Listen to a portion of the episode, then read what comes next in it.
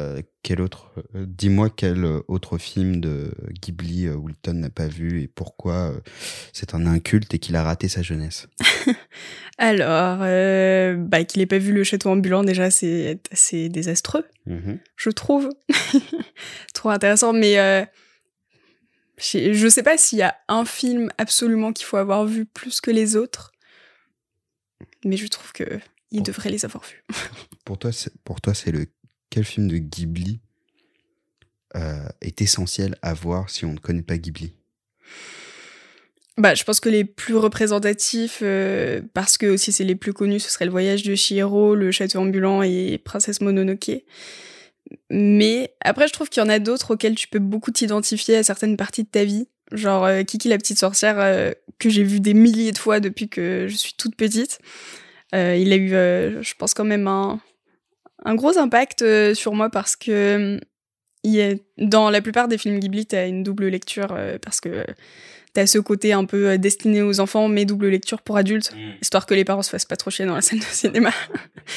et, euh, et en fait, euh, Kiki la petite sorcière, c'est toute une histoire de passage à l'âge adulte, de recherche de son indépendance et euh, hum, et ouais, d'apprendre à vivre tout seul, à se démerder et à galérer. Et il y a, y a aussi tout ce truc, euh, mais j'ai un peu peur de spoiler ceux qui l'ont pas vu. Oh, spoil. hein. Vas-y, spoil. Ok, bon bah je spoil. Donc à, à la fin, il y a un, un moment, elle perd ses pouvoirs magiques de sorcière. Mhm. Et en fait, euh, bah pour elle, qui est une sorcière, qui aspire à devenir une sorcière, et où tout le but du film, c'est de prouver qu'elle peut être assez forte et indépendante pour devenir une sorcière. Ouais. Le fait de perdre ses pouvoirs, c'est catastrophique. Elle, elle sait plus qui elle est, elle perd son identité quelque part. Et en fait, j'ai trouvé ça super. euh, ça a beaucoup résonné avec euh, la pratique euh, artistique, en fait, pour moi. Euh, quand t'as l'impression de pas réussir à dessiner, de plus savoir à dessiner, que, que ouais, tu t'identifies un peu à cette pratique, c'est un peu une extension de toi-même.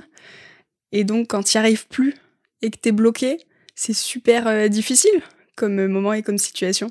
Et donc après, évidemment, dans le film, elle arrive à surmonter ça et tout. Mais du coup, il y a beaucoup de sujets là-dedans qui, qui m'ont beaucoup parlé et où c'est aussi un film que j'ai vu plusieurs fois et pas avec le même œil à Mhm. chaque fois parce que du coup petite je le regardais juste en mode euh, ouais c'est une sorcière trop bien et tout euh, et elle travaille dans une boulangerie je mangerai des brioches toute la journée et, et, euh, et après, bah, en grandissant, quand j'ai commencé bah, à faire des études, à vivre toute seule et tout, je me suis dit, ah ouais, Ah ouais, je la comprends maintenant. ouais, ouais, ouais, c'est dur en fait. et surtout que dans le film, elle a 13 ans, moi j'en ai 18, euh, 19 euh, à l'époque. Donc c'est un film qui m'a beaucoup parlé, ouais. Et après, chaque film te parle d'une certaine manière, je trouve. Mais... Mm, Écoute, franchement, t'es euh, de, de mes souvenirs, en tout cas, t'es euh, l'une de mes invitées, enfin de, de tous mes invités, euh, euh, garçon ou mec, euh, garçon ou meuf, putain, Ça part mal. qui n'est pas déstabilisé par le fait d'entendre sa voix. Euh, un peu, mais bon, je, je m'y fais. Je suis adaptable. Un lit, deux micros et mon ours Chuck pour le réconfort. Vous écoutez bien dans un lit avec Oubed ou euh, in bed with Oubed. Je, je- je pense qu'il y a un besoin de d'avoir cette pratique artistique, mais d'un avec un côté utile. Bah, je me verrais pas faire un film sans véhiculer des valeurs qui me sont importantes.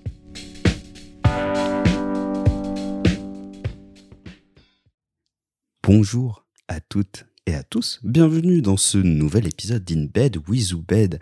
Et aujourd'hui, comme toujours, je ne prépare jamais mes intros et je pense que ce sera ma, mon gimmick de répétition, euh, mon comique de répétition et mon gimmick aussi.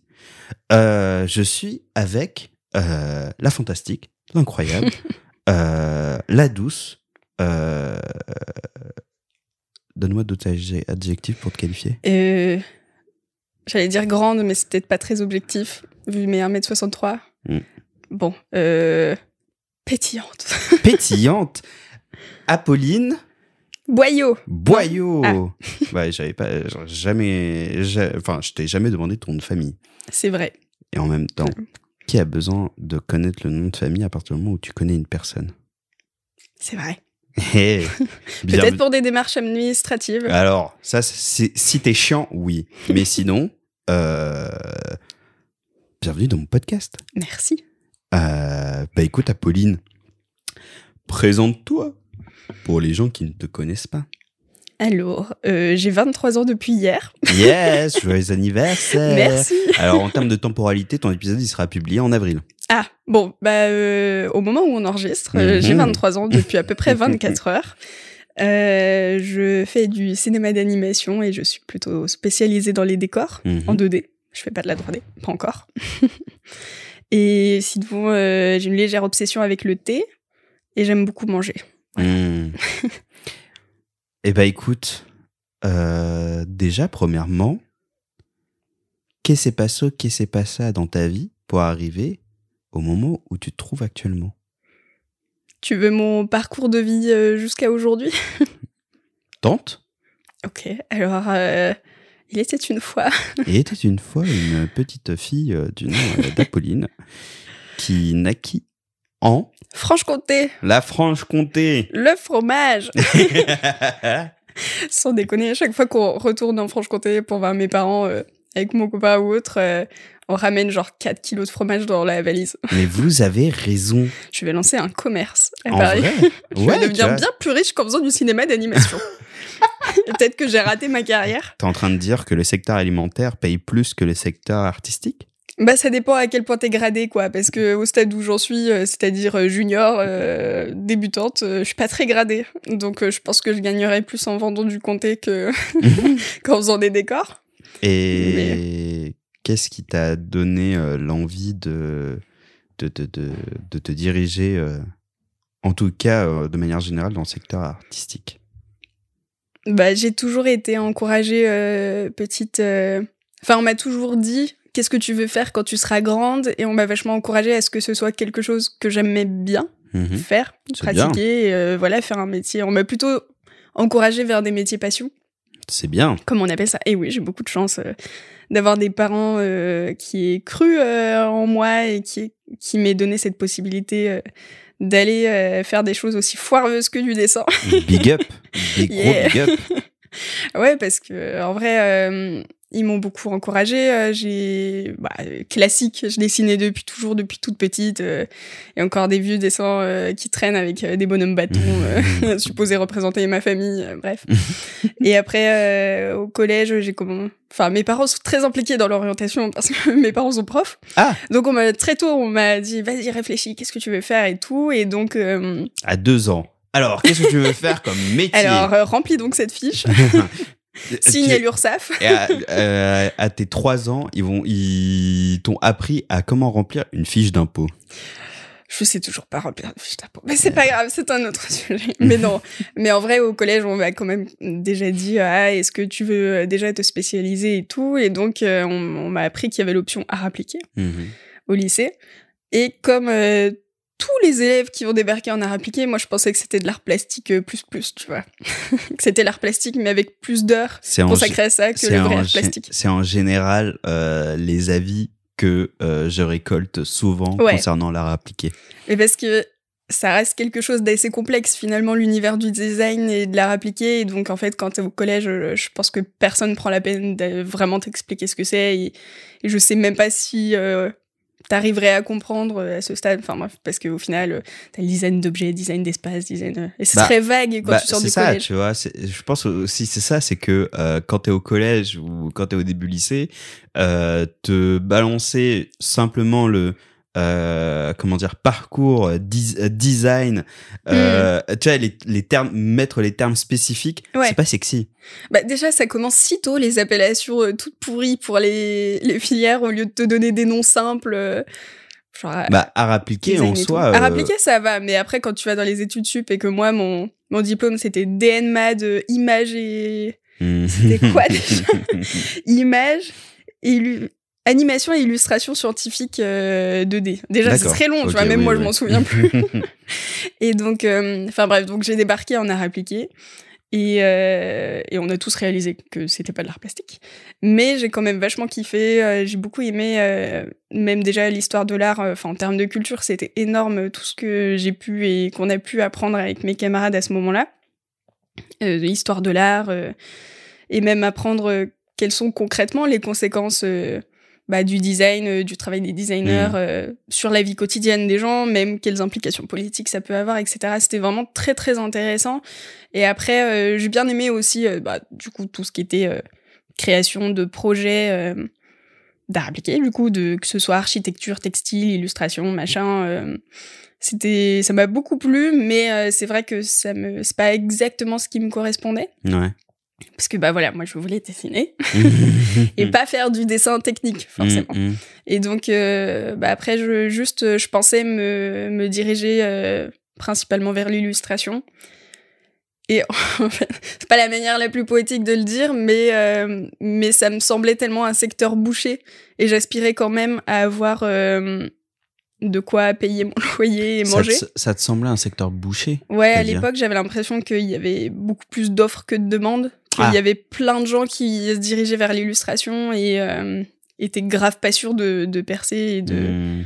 réussir à, faire ton trou quoi et à vendre. Donc je trouve ça extrêmement courageux les gens qui, qui se dirigent en illustration et je prie pour tout ce que ça marche parce que j'ai plein de potes en illustration. Et euh, et en plus, à l'époque, j'avais des profs extrêmement bienveillants qui m'ont dit non, non, t'as pas le niveau pour l'illustration et tout. Ah, euh, yes, euh, ça, accessoirement. C'était de l'ironie, bravo, je m'y attendais pas.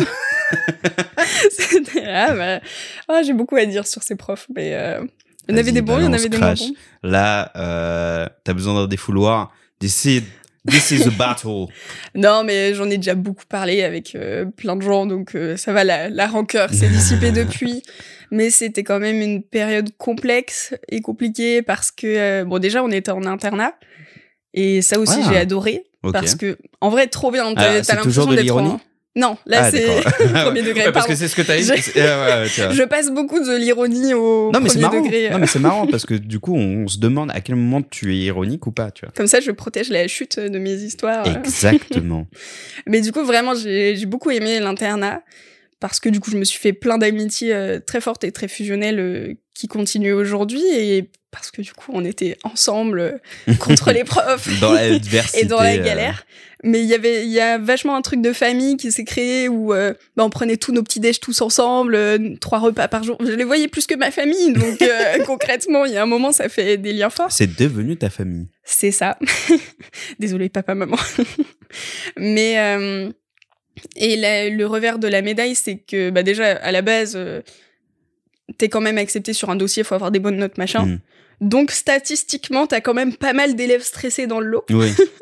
et en fait, l'internat, ça fait cocotte minute. Parce que, bah, du coup, tu sors pas. bah ouais. Enfin, si tu sors, c'est dans les, les rues. Euh, on était à Besançon, c'était euh, bah, autour du lycée, tu vas pas te taper un, un voyage à la fin des cours, mais mais c'était vachement bien mais euh, mais c'était en fait euh, le stress il build up il build up et ça finit par exploser euh, et on avait des profs qui nous mettaient une pression monstrueuse enfin on n'était pas prêt tu vois on sortait du collège on n'était pas hmm. prêt à affronter une masse de travail pareille avec des implications pareilles et juste une pression des profs. Et en plus t'as aussi ce facteur où ben l'art c'est très personnel. Donc les projets tu y mets beaucoup de toi et donc ça fait deux fois plus mal quand euh, quand c'est pas apprécié que c'est mal noté que si c'est un contrôle de maths que t'as foiré ce qui est arrivé beaucoup beaucoup dans ma vie mais c'est pas grave. Les maths c'est pas mon truc je me suis faite. Mais euh, donc euh, voilà c'était c'était bien. Et en même temps il y avait des côtés négatifs et voilà on avait des profs pas très soutenants. Hmm. pas très ou qui avaient des préférés. Ah. Ouais. Yes. Je faisais pas partie des préférés spoiler donc euh, ouais non les profs pas très très encourageants. Puis nous notaient vachement à la tête en vrai euh, même l'infirmière elle était désespérée elle était en mode non mais je sais à quel point c'est dur et ils vous mettent la pression c'est inadmissible. Vous venez dormir euh, à l'infirmerie quand vous voulez et tout oh, et à la fin on était genre 5 où elle nous signait nos absences pour qu'on aille chez le psy hein, pendant nos heures d'études. adorable. Elle était adorable et la goutte? ouais non elle était vraiment géniale. Et le pire c'est que je, bah, du coup je l'ai jamais recroisée après euh, hmm. parce qu'on recroise rarement ces infirmières scolaires et je me souviens plus trop de son nom. Mais elle était vraiment, euh, vraiment adorable et vraiment Bah, très écoute, cool. infirmière de. Je crois qu'elle euh, s'appelait Marion, mais Ma- pardon. euh, Marion, euh, big up si tu reconnais une certaine Apolline Boyau, Je pense pas qu'elle se souvienne de moi. C'était un gros lycée quand même. si jamais. Tu Si sais pas, jamais. La mémoire des Si gens. elle a est- connu les arts appliqués, Oui, euh, big up. Oui. RPZ. c'est ça. Après, tous les profs n'étaient pas euh, les mêmes. Il y avait quand même des profs plus cool que d'autres. Ouais, mais plus- c'était une ambiance générale. Ouais, Tu vois, c'est ça. Enfin, Mm. évidemment, il y a toujours des, des exceptions, mais c'est l'ambiance générale qui, qui déteint. Donc, du coup. Mm. en tout euh, cas, ouais. Je me suis pas très sentie, pas sentie très soutenue et je sais que c'est le cas de plusieurs personnes. mm. et que euh, on avait beaucoup de crises de pleurs, on avait beaucoup de oh il y avait une ambiance un peu complexe Ah ouais, par moment. euh, Le chaos Ouais, bah en fait c'était les deux extrêmes. Il y avait des Mm. moments vraiment ultra chouettes parce que du coup t'as ce côté où tu grandis ensemble, tu découvres la vie de plus grand et loin euh, de la Mm. famille euh, ensemble. Tu commences à te spécialiser un peu dans ce que t'aimes euh, ensemble. Donc il y avait une une osmose et euh, un entrain, tu vois. Et d'un autre côté, c'était quand même dur bah, parce qu'on commençait à se heurter aux premières fois, en fait, dans les études où tu tu t'en prends plein la gueule sur un projet ou autre et où euh, on s'inquiète pas trop des conséquences de Mm. De comment tu prends euh, la critique. Donc euh, à réappliquer avec ses hauts et ses bas que j'ai beaucoup aimé par beaucoup d'aspects que j'ai moins aimé par d'autres. Mais bon, c'est la vie. Et ensuite euh, études sup, euh, cauchemar de parcours sup. Et mais ça c'est bien fini. J'ai je me suis retrouvée à Estienne, donc Mhm. école d'art à Paris où j'ai pu faire un DENMAD, diplôme national des métiers d'art et du design, en cinéma d'animation 2D. Bon, c'est Mhm. l'appellation que j'ai dit tout à l'heure, mais j'ai la flemme de la répéter. Elle n'est est pas beaucoup grave. trop longue. Et de toute façon, ils vont le renommer pour que ce soit plus simple. Ah Donc, bah, tout ça ouais. pour ça. Bah voilà, tout ça pour ça. Et donc, euh, j'ai beaucoup aimé aussi. Déjà, parce que vraiment, euh, il y, a ce, cette légende un peu où il y a euh, quatre grandes écoles d'art euh, pas mal connues dans, je sais pas si t'en as déjà entendu parler, dans Paris, où t'as Dupéré, Olivier de Serres, Estienne, et c'est quoi la dernière? Et Boulle. Ouais, et boule. Et la T'as pas les légende. gobelins? Non, c'est pas compté dedans parce que c'est une école privée. Là, c'est les quatre écoles ah, publiques, tu vois. Ah, d'accord, ok. Excuse-moi, j'ai pas précisé. Non, non, non, non, il y a pas de souci. Et en fait, il y a une légende comme quoi chacune de ces maisons, c'est une maison Harry Potter. ah, Et alors, euh, on n'aime pas trop J.K. Rowling, parce que voilà. bah oui. Mais on aime Trop quand même bien Harry Potter. et donc, euh, Estienne, c'est pouf souffle dans l'idée. Ok. Parce que les gens sont un peu des bisounours. et étonnamment, c'est vraiment vrai. J'y ai été et j'étais, j'étais hallucinée de, de l'ambiance bah, très familiale de l'école où, euh, genre, tu peux taper la discute à n'importe qui dans les toilettes que tu connais pas. Et euh, bah, c'est trop bien, tu vois. Tu Mhm. rencontres plein de gens assez facilement. L'ambiance est, est vraiment chouette. Déjà, l'é- l'école est très belle architecturalement parlant. euh, genre, c'est en petites briques rouges et tout. euh, très belle. Mhm. Déjà, euh, choc esthétique. Ouais, ouais, ouais. et ensuite, t'as une pelouse devant où euh, en fait c'est le point de rendez-vous de tout le monde. Tout le monde passe tout l'été Oh, sur la pelouse, donc c'est super convivial. T'as les gens qui Mm. ramènent leur ukulélé, bon le bon cliché d'étudiant en art, mais Les, les poufs souffles, tout simplement. il y a Mais même eu des harmonicas. Mais les poufs souffles sont très, euh, comment dire, ouais. sous-estimés. Je suis bien d'accord. et euh, c'est bien dommage. En même temps, c'est des poufs souffles. Bah oui. Et du coup, euh, non vraiment euh, ambiance très cool. Même euh, juste la cantine. Chaque fois que c'est l'anniversaire de quelqu'un, toute la salle Non. chante avec le chef, avec le cuistot et avec les aides en cuisine. Tout le monde chante ton anniversaire et tout le monde tape sur les sur les assiettes. J'ai même un pote qui a incroyable. cassé l'assiette, mais Ah merde. Oh, mais c'est pas grave. ça veut dire qu'il était arrive. vraiment très content de Bah, fêter la- de souhaiter l'anniversaire à la personne. Non, mais du coup, ça illustre bien l'ambiance, tu vois. Ouais. C'était vraiment cool. Après, encore une fois, euh, des hauts débats avec les profs, parce que ça arrive, et Bah. parce que je trouve que les profs d'art, c'est particulier en général comme approche en plus, parce que t'as ce côté un peu, euh, ça fait ami-ami, mais t'as quand même la relation prof et Ouais. élève.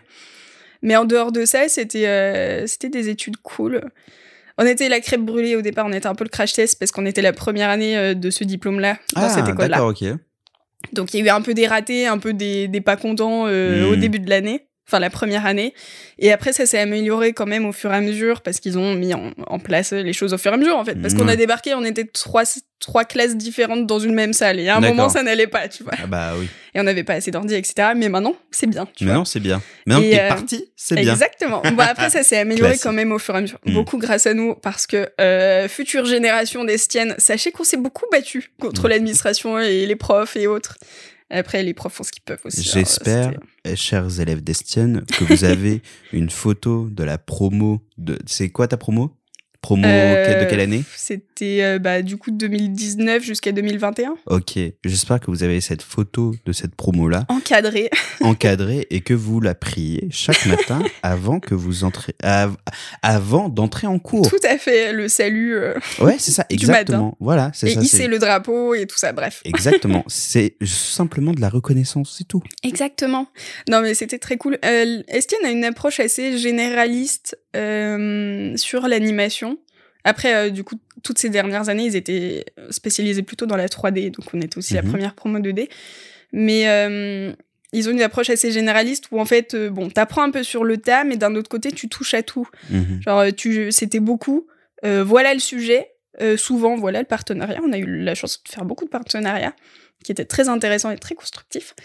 Et, euh, et démerdez-vous, mais faites-nous un, du coup, un court métrage d'un bout à l'autre. D'accord. Donc, en fait, tu te retrouves à faire euh, bah, la conception, les idées, la fabrication. euh, tu te retrouves avec toutes les galères et après, tu fais aussi le son et le montage. Et du coup, c'est c'est vachement Mmh. cool parce qu'on a tout testé en fait. Et C'est c'est intéressant après pour euh, savoir dans quoi tu veux te spécialiser. Parce qu'il y a beaucoup de métiers dans l'animation, on ne peut pas tout faire. Eh oui. Et, euh, et contrairement à d'autres écoles qui vont peut-être plus se focaliser par exemple sur euh, l'ani- l'animation euh, très technique, euh, bah, genre les gobelins où ils vont te faire des exercices très spécifiques et à la Mhm. fin tu seras un tueur en animation, mais peut-être que ce sera moins, moins développé sur d'autres choses, que tu n'aurais pas eu certains aperçus. Bon, même si les Gobelins, ça reste la meilleure école de France quand même. D'accord, ok. Ouais. En même temps, à 10 000 balles l'année, ça peut l'être. Hein. 10 000 Ouais, ouais, ouais. Ah, Ouais, oui. Estienne, c'est public, c'est pour ça que moi j'ai postulé qu'à des trucs publics parce Mm. que Bah oui. parce que choix personnel, choix, ouais, c'est ça. Euh, euh, choix, choix personnel, l'argent. L'argent, oui, bon, soyons honnêtes, Mais oui, sois honnête, l'argent, tout simplement. je On est voulais- pauvres. Je préférais éviter de faire un, un emprunt euh, étudiant euh, dans la mesure du possible et donc euh, j'ai fait, je suis partie euh, dans cette école publique et euh, parce qu'il y a euh, quatre ou cinq DNMAD de ce genre euh, en France. Mhm. Et euh, parce qu'après, souvent, c'est un peu plus que juste post-bac. Mhm, D'accord. Mais euh, après, je suis pas experte dans toutes les écoles. Mais, euh, mais euh, voilà, par exemple, les gobelins, ils sont beaucoup plus techniques. Et Estienne, c'était plus euh, Wouh Va comme je te pousse, comme on dit. Allez. Et, euh, et du coup, on a appris beaucoup de choses sur le tas. Donc, euh, en sortant, on avait quand même des lacunes euh, en animation euh, purement technique, du coup. Donc, beaucoup on- sont repartis dans, dans des écoles ensuite. Mhm. J'ai des potes qui sont allés à l'MK. Je crois que c'est aussi 8000 balles l'année quand même. hein. Oh, oui, bah après, de, à partir du moment où tu sors du secteur public, euh, Ouais, cher. non, mais en fait, l'animation, c'est très peu accessible euh, juste Mhm. par la voie privée. C'est très compliqué. Donc, euh, il y en a qui ont fait l'MK, il y en a qui ont fait les, les SAT à Roubaix, il y en a qui ont fait Gobelin, il y en a qui sont partis à la Cambre, en Belgique, je crois. Enfin, voilà, ils sont pas mal repartis en école et on a été quelques-uns à, à ensuite, euh, après le diplôme, faire euh, ce qu'on appelle une FCND, c'est formation complémentaire non diplômante. Mhm. C'est en fait, euh, bah, tu fais ton diplôme à Estienne et après tu peux t'inscrire une année de plus où en fait tu fais que du stage. D'accord. Donc c'est c'est assez cool, c'est professionnalisant, ça fait une bonne transition. Et si tu es dans le doute et perdu dans ta vie, c'est une bonne chose à faire. Mhm, mhm. Surtout qu'en plus, en vrai, tu dois valider minimum deux mois de stage sur l'année. Donc euh, ça va. Il y en a même, ils font des faux, euh, des faux stages. Ah. Juste histoire d'avoir le statut étudiant et tout. Mais bon, moi, je voulais vraiment faire des stages. Mhm. Et le max que tu peux faire, c'est six mois. Ok. En tout cas, six mois dans la même entreprise. Mhm. Parce que bah, sinon, ils sont Bah oui, obligés de t'embaucher, tu vois. Oui, bah oui. Et euh, donc voilà, c'était assez cool. Moi, j'ai fait ça, euh, j'ai fait ma FCND à Novanima. C'est un studio d'anime à Courbevoie. Vraiment très très cool, très très chill. J'ai beaucoup aimé euh, passer du temps là-bas. De temps en temps, je les recroise et, et Mhm. c'est très cool. Et d'ailleurs, il faut que j'aille manger avec eux prochainement. Et ils te proposent pas un petit CDD ou un petit CDI Bah, c'est tout petit, donc Ah. selon les projets sur lesquels ils sont, ils peuvent pas forcément se permettre. C'est pas une boîte qui roule sur, sur l'or, hein. Mhm. c'est petit, mais c'est très cool. Ils ont des, ils font des courts, ils font beaucoup de courts métrages déjà. Mhm. Et ils font euh, de- des trucs expérimentaux, ils font du documentaire aussi. euh, c'est très varié. Je vous conseille d'aller voir leur site internet parce que vraiment ils ont plein de projets très cool. Ah, et mon projet préféré, parce que du coup c'est une de mes potes qui le fait, enfin parce que je l'ai rencontrée là-bas et on a Vas-y, vas-y, vas-y, fais la pub, fais Elle s'appelle Isis Le Terrier. C'est une fille vraiment très très talentueuse. Et là, elle travaille avec Novanima sur une série. C'est euh, le titre, c'est quelque chose comme euh, des plumes. euh, une- non, c'est une saison euh, aux oiseaux, un truc comme ça. Ok. Il faut il faut regarder sur son Instagram si jamais ou sur le site de Novanima. Et en fait, c'est une série en stop motion où, où tous les oiseaux sont faits en plumes découpées. Elle a récupéré plein de plumes, elle a fait des appels à- aux dons. Ok. Et en fait, plein de gens lui ont envoyé des plumes, elle en a collectionné plein. Et c'est vraiment son travail, c'est magnifique, c'est très poétique. Ça doit être très, très, très intéressant et très captivant à voir. C'est vraiment sublime, euh, c'est très joli, euh, c'est en cours de fabrication. Et donc je crois que euh, chaque épisode, c'est sur un oiseau en particulier, euh, son milieu et tout. Et non, ça va être vraiment magnifique. Moi, je suis très très fan. Et en plus, elle est super sympa. Eh Ben écoute, tu me donneras son Et, Insta euh, et ouais. je le mettrai en description. Bah, ça doit être son nom, hein, son Insta. C'est Isis le terrier. Mhm. Donc voilà, très très très forte cette meuf. Et peut-être qu'il y a des gens qui savent pas ce que c'est le la stop motion. Euh, Je sais pas. Vas-y, de- Bon. si tu peux faire une définition. En gros, Attends. Coraline, c'est de la stop motion. Désolé pour les bruits de klaxon Ah oui. euh, qu'on entend. Peut-être que ça sera amoindri par la réduction de bruit, mais désolé. Euh, oui, du coup, Ou alors vous faites une recherche Google.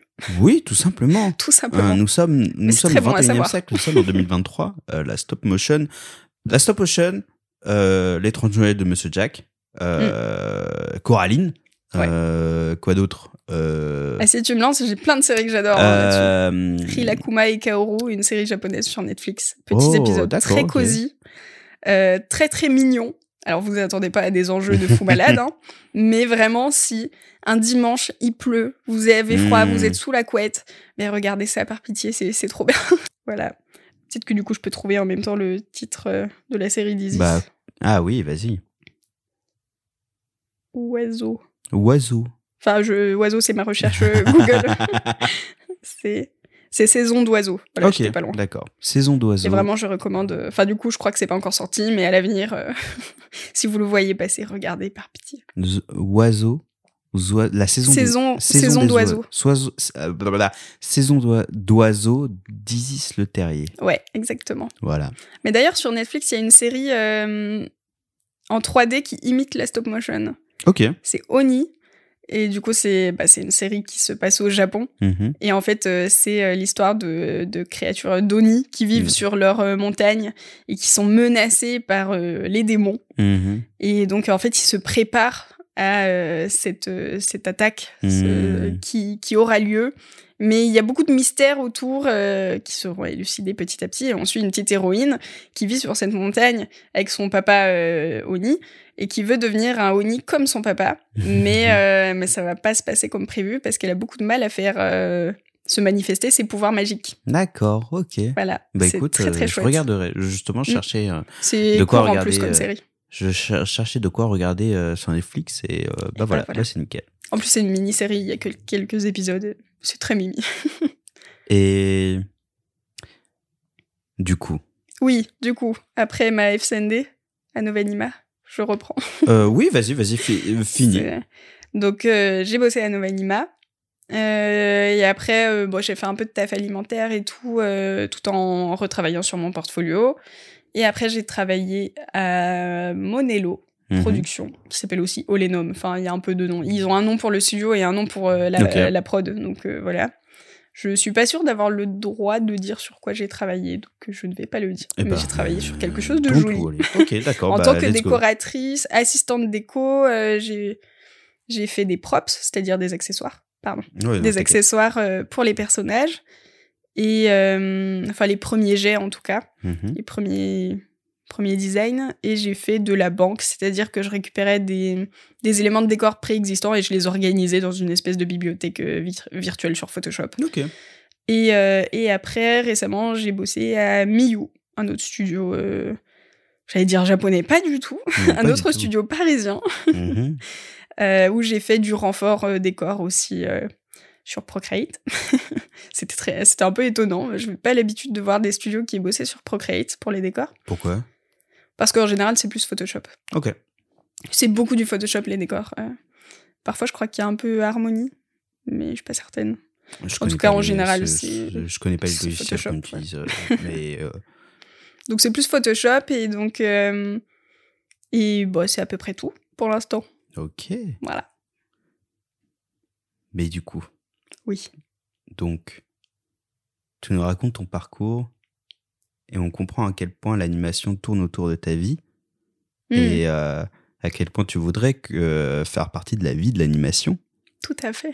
C'est vrai qu'en plus, je suis partie en mode Ah, je voulais faire de l'élu, mais en fait, euh, j'en ai pas fait. Donc, ça sonne un peu comme la voix du dépit, mais non, pas du tout. Pas du tout. J'aime beaucoup l'animation et juste, ouais, ça me semblait euh, finalement plus me correspondre que l'illustration. euh, parce que j'aime bien voir euh, les illustrations prendre vie et être en mouvement dans l'animation. Euh, je sais pas, je me suis rendu compte que, en fait, on a tous une culture. euh, Enfin, à partir du moment où t'as regardé la télé un peu en étant petit, euh, t'as une culture Mhm. de l'animation avec tous les dessins animés de l'époque, Bob l'éponge, les Totally Spies, etc. Des choses qui sont encore parfois reprises Oui. avec des d'autres saisons qui arrivent aujourd'hui.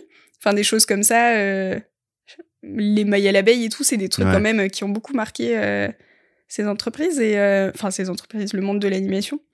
Et donc, euh, donc en fait, je me suis rendu compte que j'avais beaucoup été bercée par ça, par les films Ghibli aussi notamment, euh, Mhm. par plein de choses, et que c'est toujours quelque chose euh, que j'aimais beaucoup regarder et qui me transportait beaucoup. Et où j'ai saoulé ma famille avec, et depuis, ils refusent de regarder des films d'anime, donc j'ai un peu le seum. Donc maintenant, je force mon copain à les regarder avec moi. Et heureusement, j'ai quand même des potes qui aiment bien et qui regardent avec moi. Pitié, regardez des films d'anime avec moi. Et Mais, euh, mais ouais. non, mais en fait, j'ai toujours voulu bah, dessiner et raconter des histoires.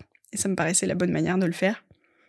Et- C'est incroyable parce que j'allais te poser la question, mais qu'est-ce que tu y trouves? Et Bah, plus voilà. ou moins, tu y réponds. Mais c'est incroyable. Alors, en Euh, plus, au début, euh, enfin, excuse-moi, je t'ai Oh coupé. non, vas-y. Ok. Mais euh, c'est en un plus, épisode je trouve, sur toi. Parle. en commun, pour les gens qui dessinent, j'ai l'impression qu'on commence beaucoup par dessiner des personnages parce que ça nous semble être euh, bah, le centre de l'histoire et à juste titre, euh, voilà, le, le point d'intérêt. Et euh, on ne on mentionnera pas qu'on a tous eu une sombre période de dessin de manga euh, foireux, mais Même moi, ça m'a touché. hein. on y est tous passés. On y est tous passés. Mais euh, puis au final, je me suis rendu compte au fur et à mesure que pour moi, les décors sont tout aussi, voire encore plus importants. Parce qu'en fait, euh, ton perso, c'est cool, mais s'il évolue pas dans un univers spécifique qui l'amène à changer et à, et à faire des trucs, bah, il se passe rien. Hum, hum, hum. Enfin, je sais pas, je. En fait, quand je repensais aux films qui m'ont vraiment transporté, fait voyager et tout, euh, ce qui m'inspirait encore plus que le personnage, souvent, bah, c'était l'univers en lui-même. Ouais. Genre, euh, t'as pas une seule personne qui te parlera d'un film Ghibli sans te parler de l'univers, à quel point. euh, Bah, surtout, villages je sont pense cosy les décors aussi, tu vois. C'est Ouais, surtout c'est ça, ça. Les films Ghibli sont surtout qui a fait leur très succès. marqués. Ouais, voilà, c'est ça. Mm. Et euh, bah, ça me fait penser à ce, ce peintre très connu qui s'appelle euh, Bob Ross, je crois. Ouais. Bob Ross, en fait, en gros, qui. Enfin, je, je, je suis pas du tout euh, cultivé par rapport Mm. à par rapport à, au dessin, à la peinture, à l'illu, à l'animation, à tout ce que tu veux. Euh, mais de ce que j'en vois, c'est quelqu'un qui, du coup, a axé, du coup, sa, sa ligne édito Ouais. sur les, sur les paysages. Ouais. Et rien que avoir un paysage euh, contemplatif Mhm. te donne une émotion, te fait ressentir quelque chose. Ouais. Et évidemment, le- les personnages, euh, comment dire, les personnages sont importants aussi dans, Mm. dans, dans, dans ce que tu regardes parce que c'est euh, le. C'est pas un. C'est un but sans être un but, je pense, mais euh, le but d'une histoire avec un personnage, euh, c'est pour que tu pour que tu t'y retrouves ou en tout Mm. cas que tu t'y reconnaisses, tu t'identifies.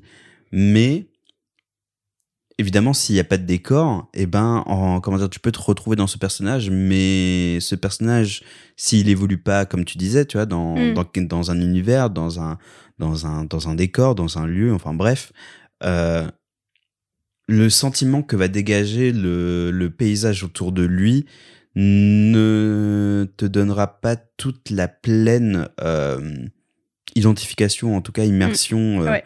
que tu pourrais avoir. Et, et oui, et donc du coup, je te rejoins sur ce point. Les décors, Ouais. c'est important. Bah, du coup, c'est ce qui me marquait le plus. Et, et ouais, enfin, je sais pas, moi, je suis très. euh, Pour que j'apprécie un, un, un projet d'art quelconque, euh, je suis, je suis très sensible au style du, du dessin, au graphisme, Mhm. à la- à l'apparence visuelle, tout simplement. Et euh, bah, c'est comme ça que je choisis mes bandes dessinées. Tu vois, je préfère, euh, plutôt que choisir par histoire, limite, je choisis même par style de dessin. Ouais, et bah tout. oui. Et, euh, je sais pas, c'est bah, les décors euh, et le style qu'ils ont. euh, c'est ce qui va me marquer le plus en fait dans un film. Je sais pas si t'as... Enfin, je me souviens que quand j'étais au collège, j'avais regardé Sword Art Online. Ah.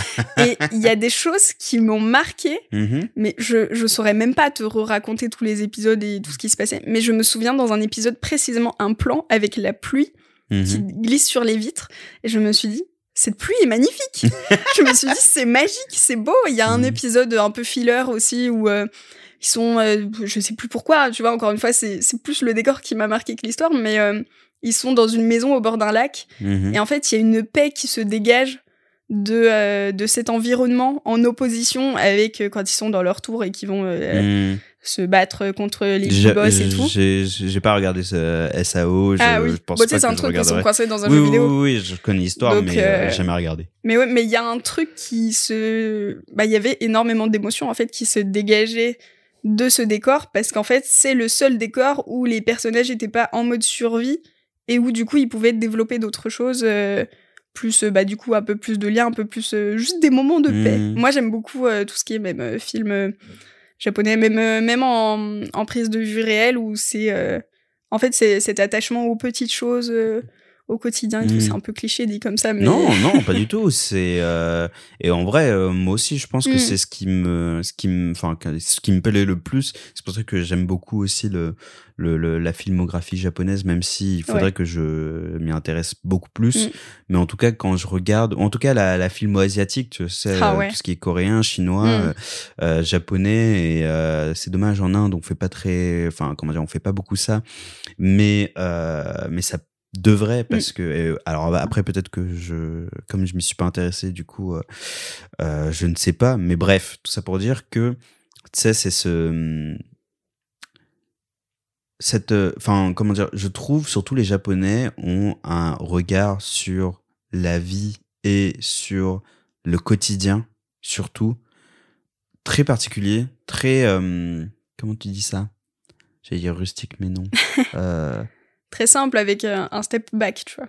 Avec du recul, je trouve. et euh. très enfin pit- mais très pittoresque mais Mm. dans le bon sens du terme Ouais, il y a une espèce de mythologie presque autour de ouais ça. euh. carrément ouais Ouais, c'est le, le moment suspendu euh, de la préparation du petit-déj, de euh, ta clope que tu fumes à la fenêtre, de ton Mm. tité, euh, de, ouais de ouf de c'est c'est en fait des petits moments suspendus auxquels tu redonnes de l'importance et qui en fait peuvent en dire très long sur ton personnage, sur son état d'esprit et tout, sans, euh, sans que ce soit une folle scène d'action. euh. Mm, mm, mm. Voilà, mais j'aime beaucoup euh, tout ce qui est très contemplatif.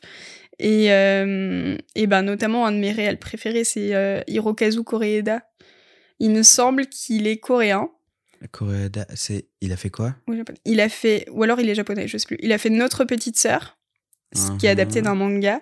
Il a fait euh, récemment, qui est sorti au cinéma, euh, il a fait euh, Les Bonnes Étoiles avec une actrice euh, coréenne un peu connue dedans. Ma sœur, elle est trop fangirl et tout le long. C'est euh, ça me dit quelque chose. Koreeda mais euh, Euh, Qu'est-ce qu'il a fait? Tel père, tel fils. ok En fait, il a toute une thématique très, très centrée autour de la famille. Et du coup, justement, dans ce côté un peu contemplatif, tu vois du coup toutes les subtilités, les nuances des liens, bah, parfois un peu torturés, qui peut exister entre les membres de la famille. Et je crois que mon préféré, c'est notre petite sœur, où euh, t'as tellement de petits détails qui font que tu t'attaches à cette famille, parce que le plot, c'est... euh, T'as trois sœurs qui vivent ensemble depuis Mhm, très longtemps et elles ont globalement un peu coupé les ponts avec euh, leur père. mhm. Et euh, leur mère, elle, elle la voit pas très souvent. Donc elles vivent un peu euh, ensemble et chacune, elles ont leur taf, leur vie d'adulte, tu vois. Qu'elles gèrent à différents niveaux parce qu'en plus, elles ont pas les mêmes âges. Donc en fait, t'as cette vision aussi, enfin voilà, des, des sœurs qui vivent pas la, la vie du même point de vue. Et euh, en fait, elles se retrouvent à devoir adopter euh, une autre petite sœur parce que euh, leur père s'est remarié, etc. Et Mhm. en fait, de fil en aiguille, euh, la petite sœur, elle a plus personne parce que le père est décédé. Et, euh, et en fait, elles sont là, bah, comment est-ce qu'on construit une relation de sœur à partir de rien? Et même en plus, sur un petit fond de rancœur où le père s'était barré pour Mhm. justement la mère de la dernière petite sœur. euh. Donc, non, c'est des films très, très délicats, très, très doux, assez plein d'émotions que j'aime beaucoup. Tu t'es dirigé dans le dans le secteur d'animation et tu t'es surtout dirigé dans la conceptualisation Mhm. ou en tout cas euh, la création de décors dans, en animation, dans cette volonté de retranscrire quelque chose, retranscrire euh, un paysage, un, environnement, retranscrire euh, une, une émotion, ou en tout cas la poésie que peuvent dégager euh, la narration de l'histoire aussi, qui est agrémentée par, du coup, euh, l'environnement dans lequel le personnage évolue. Est-ce que tu penses que tu t'es dirigé dans cette spécialisation-là? Pourquoi tu t'es dirigé d'abord? Tiens, tu sais quoi, voilà. Pourquoi tu t'es dirigé dans cette spécialisation Dans le décor précisément Dans le décor précisément. Je sais pas si tu bah, l'as dit vraiment. Non, je crois pas. Bah, au départ, euh, je ne pensais pas. Outre le fait euh. que. Euh, que. comment dire. Qu'on dessinait des personnages manga. ouais, voilà, ça. Bah, au départ, je, je savais pas que je voulais me spécialiser dans le décor. Au départ, juste, j'étais en mode Ah, j'aime bien l'animation, c'est cool. En mhm. fait, j'aimais justement avec cette approche très générale qu'il y avait dans dans mon DNMAD, euh, j'ai adoré ce truc de faire plein de choses différentes pour mon projet et avoir euh, ben euh, la pas, pas le contrôle surtout mais pouvoir tout essayer tu vois pouvoir mhm. essayer aussi bien le son le montage l'animation en elle-même le clean etc et c'est drôle parce que c'est un truc même qui qui s'est organisé différemment dans nos groupes dans la classe parce que du coup un court métrage c'est quand même très long à faire donc on travaillait en groupe mm, mm. et il y avait des groupes où régulièrement dans leur projet ils étaient chacun assigné une tâche très précise. Par exemple un tel va faire l'animation un, tel va faire la colorisation un tel fait les décors etc mm-hmm. alors que moi dans mes groupes ça a toujours été beaucoup plus fluide. Tout le monde fait un peu tout parce qu'on avait tous un peu envie de tout faire. Mm-hmm. et euh, je rassurez-vous il n'y a pas eu de dispute. Ça se passait très bien. C'est bien. C'est rare mais c'est j'aime beaucoup travailler en groupe aussi euh, ça dépend toujours d'avec qui tu tombes, mais en général, ça s'est quand même souvent bien passé. Et, euh, et en fait, bah, c'est en faisant mon film de diplôme que j'ai eu, euh, entre guillemets, la révélation. Mhm. Parce que, euh, bah, en fait, là, je me suis retrouvée vraiment à faire mon court métrage toute seule. Parce mhm. qu'on avait le choix, mais on, est, on était tous en mode, bah, c'est notre occasion de faire un truc qui nous ressemble pleinement et, et qui soit genre juste notre idée. Mhm. Et donc, moi, j'ai fait mon film de diplôme sur les requins. Et et en fait, je me suis dit tout bêtement quelle étape j'ai préféré faire dans tout ce que j'ai fait pour mon court métrage. Et en fait, bah, c'était les décors et c'est là que j'ai passé euh, presque le plus de temps. Enfin, mon film, euh, les animations, elles sont faites euh, numériquement sur TV Paint. Mhm. Et, avec des effets de texture et tout sur After. Mais tous les décors sont à l'aquarelle à la main. D'accord on sort déjà un parti pris, oui, déjà, consciemment ou pas. Mhm. Et en fait, enfin, c'est là que je me suis rendu compte que, enfin, c'est là que en fait cette réflexion s'est enclenchée de ah ouais, c'est là que j'ai pris le plus de plaisir, mais qu'est-ce que ça représente pour moi les décors? Pourquoi pas pas l'animation du coup? Pourquoi pas le cara design peut-être? Mhm. Et en fait, je me suis dit, ben non, en fait, moi, ce qui me marque le plus dans les films et ce qui fait que j'ai envie d'être dans le mhm. film avec le personnage, c'est pas le personnage, c'est l'univers souvent. Et, euh, et ouais, et tout bêtement, j'ai réalisé que c'était euh, la partie, pour l'instant en tout cas, que. Parce que peut-être qu'un jour je changerai d'avis, mais pour l'instant, c'est la partie que je préfère dans la, dans la réalisation faire. Mhm. Et euh, ça, et la, la, conception du projet, la recherche. Euh, j'adore la phase de documentation aussi, parce que c'est trop intéressant. Enfin, on a pu bosser avec la pharmacie de Paris sur la quinine. Mhm l'histoire de la quinine, euh, de la découverte de la plante contenant la molécule euh, qui guérit le paludisme. D'accord. Et donc on est, en plus, on a tous fait des films là-dessus, et donc il y en a qui sont partis sur l'histoire euh, de la découverte par les jésuites en, en, Amérique du Sud.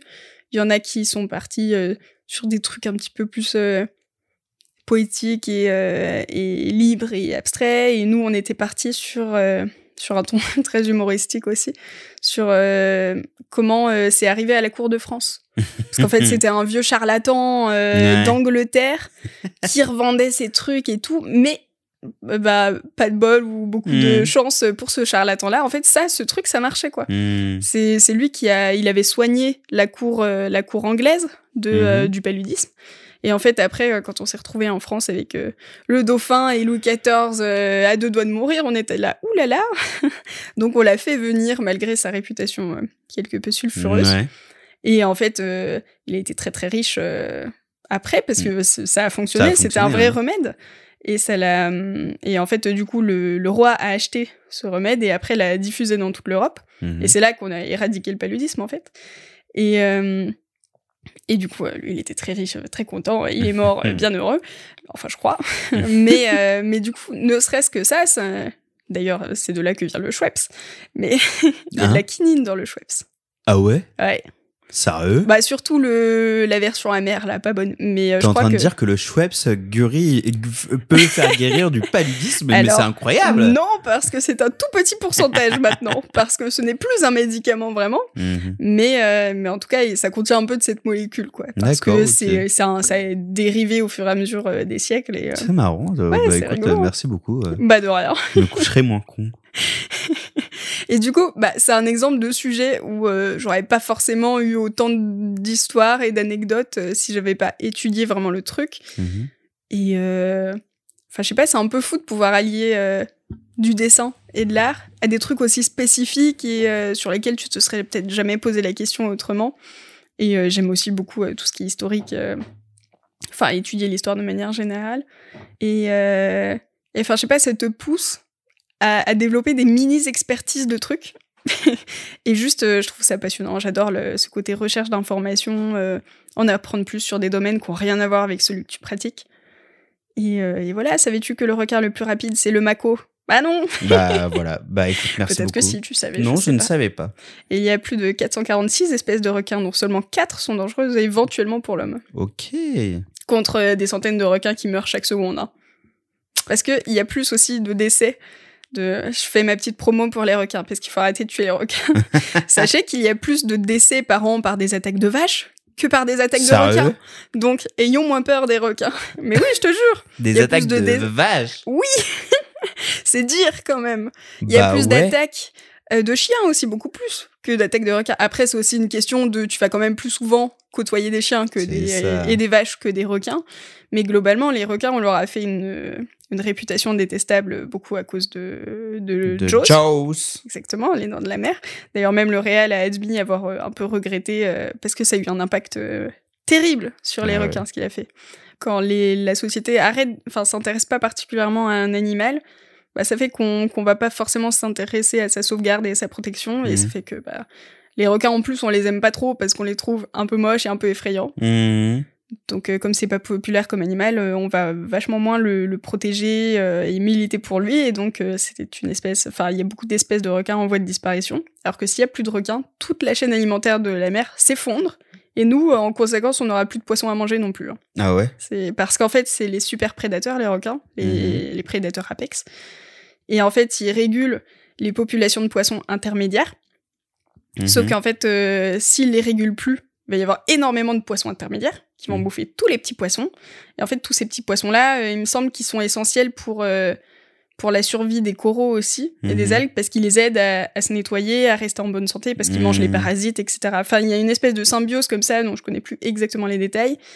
Mais voilà, du coup, si, si tous les petits poissons, ils sont mangés, euh, bah après, les poissons intermédiaires, ils meurent à leur tour, et après, bah, au final, les coraux finissent par mourir, et en fait, c'est pour ça que c'est très précaire, les chaînes alimentaires. C'est parce que t'enlèves un élément, même si ça te Mhm. semble pas essentiel, bah, en fait, tout s'effondre, parce que toutes les populations deviennent déséquilibrées les unes par rapport aux autres. Et en conclusion, on ne peut plus manger de surimi. Je n'aime pas particulièrement de surimi en plus, mais, ouais, mais c'est marrant comme conclusion.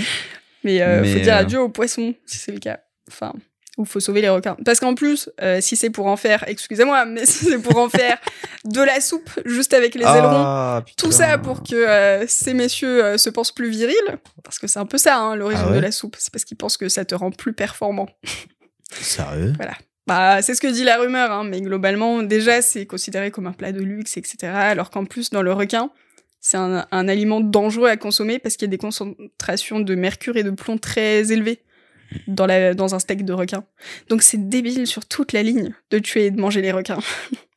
Sachant qu'en plus, ils sont pas tués que pour être mangés, ils sont aussi tués euh, soit dans des accidents de pêche, soit pour euh, parfois le plaisir. Yes, I. Je sais pas si t'as déjà vu le film de, de Cousteau. Euh, en plus, c'est un film à l'époque qui a un peu révolutionné le cinéma parce que c'est un des premiers documentaires dans et sous la mer. Ah oui, si. Ouais. Et en fait, à l'époque, c'était incroyable. Mm, Quand mm, tu mm. regardes aujourd'hui, mais la catastrophe euh, Ah oui, environnementale, euh, parce que il, il s'accroche à des à des tortues parce qu'il trouve ça fun de se Oui, faire oui. euh, transporter dans l'eau. Sauf qu'après la tortue, bah, elle meurt d'épuisement. Bah, il ça. casse des coraux à la hache Oui, oui, oui. oui. ou au, je sais plus à quoi, mais avec des outils bien barbares. Et après, il y a toute une scène, j'ai arrêté de regarder à partir de là, où ils massacrent tout un banc de requins. Juste pour le plaisir. hein. Il y a aucun, il y a rien. Tu vois, parce qu'en plus, ils ont percuté un bébé vrai, juste avant, vrai, etc. vrai. Non, c'est une catastrophe ce Je film m'en aujourd'hui. souvenais plus. Ouais, Bah, c'est violent. écoute, hein. merci. Pas de rien. Apolline. Après, faut remettre dans le contexte, c'était l'époque, on avait moins de conscience. Oui. Mais c'est pas dit que ça n'existe plus aujourd'hui. Malheureusement. Je sais plus quelle était la question initiale. Je me suis perdue. Eh ben, en fait. Comment euh, je suis te- rentrée dans le décor je crois. Non, c'est pas ça. Je te demandais plus ou moins en fait, en gros, qu'est-ce que qu'est-ce que tu qu'est-ce que tu y retrouves dans le décor? Hmm. Comment tu perçois l'animation et la création de, de décors ou en tout cas la création de enfin bref euh, la conceptualisation d'animation? Qu'est-ce que ça résonne en toi dans dans ton fort intérieur?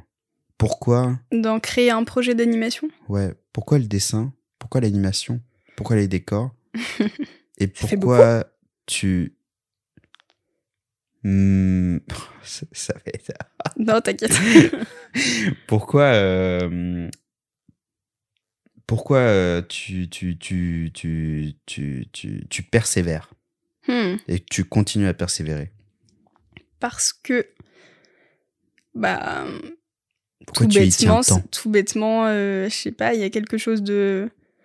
De, bah, de la passion, du plaisir à faire ça déjà. Oui, mais ça c'est classique, c'est une réponse classique.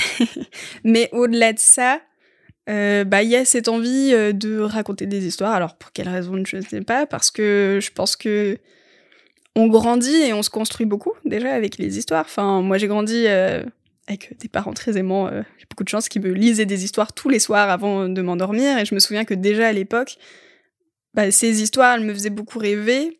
Et en plus, c'était des albums. Donc, je pense qu'en fait, ma passion pour les images est aussi née là Mhm. que c'est c'est très cliché hein, de dire ça. Oh là là, ma passion est née de mes lectures du soir euh, d'enfant.